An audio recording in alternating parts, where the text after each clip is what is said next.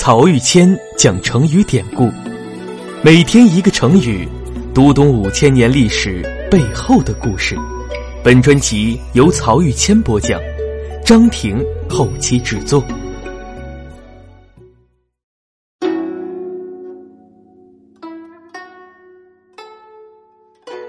这一讲我们分享的成语是“高枕无忧”。这个成语啊，出自《史记·张仪列传》当中张仪对魏王的一篇说辞。上一讲我说，以苏秦、张仪为首的纵横家们，纯熟的运用外交辞令和政治谋略，在诸侯国当中是纵横捭阖。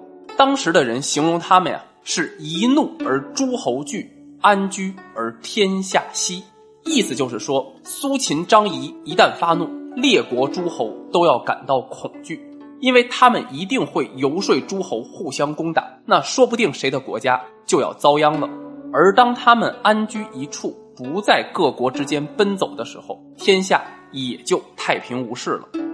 而从“高枕无忧”这个成语的出处，也就是张仪对魏王的这篇说辞，我们就能清楚的看到，在纵横家的口中，语言的威力是何等强大。张仪啊，曾经发誓，只要苏秦在赵国一天，他就不让秦兵攻赵。那赵国之外，他可就要大展拳脚了。我们知道，苏秦的基本思路是六国合纵，联合抗秦；而张仪的政策基调，则是秦国分别联合诸侯列国，各个击破。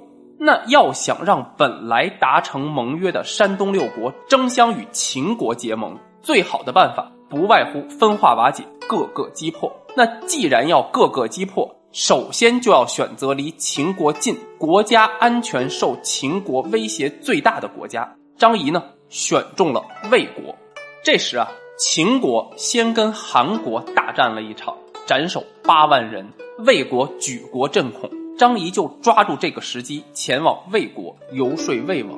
他这么说的：魏国的土地面积方圆不过千里。士卒不过三十万人，地势平坦，没有高山大河以为屏障，而且位居天下之中，四面受敌。现在秦军就在韩国，从韩国到魏国的首都大梁只有二百余里，车马奔驰，一会儿就到了。您看，魏国的南面是楚国，西面是韩国，北面是赵国，东面是齐国，国境四方都需要驻兵防守，兵力分散，而且消耗极大。稍有不慎啊，楚国就会从南面进攻，齐国从东面进攻，赵国从北面进攻，韩国从西面进攻，那国家就会四分五裂。现在苏秦对您说，六国合纵，像兄弟一样互相援助。可是您看，同父同母的亲生兄弟之间，还经常为争夺钱财打得头破血流呢，更何况是诸侯列国？从现在的形势看啊。如果您不结好秦国，秦国一定会发兵攻打魏国，截断魏赵两国间的通路，而以兵胁迫韩国一起伐魏。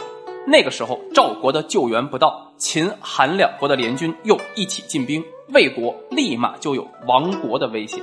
我替您担心啊！所以呢，我为您谋划，不如结好秦国。魏国跟秦国建立了友好关系。楚国、韩国就一定不敢打魏国的主意，到那个时候，您岂不是高枕无忧了吗？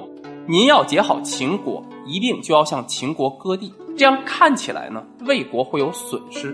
但我跟您说呀，现在秦国最大的敌人是楚国，而能帮着秦国一起对付楚国的，只有咱们魏国。楚国虽然国土广大，但实际上就是个空架子，军队战斗力也不强。魏国如果和秦国结盟，就没有了后顾之忧，那样就可以起倾国之兵攻打楚国。到那个时候，从楚国获取土地，以弥补现在向秦国割让土地的损失，把可能的灾祸嫁祸给楚国。对魏国来说，难道不是上策吗？如果您现在不听我的计策，和秦国结盟，那秦国的军队马上东下。到那个时候，您即便想讨好秦国，也没有机会了。我们看这番话呀，又是威胁，又是利诱，既分析了魏国的战略形势，又点出了现实当中存在的危险。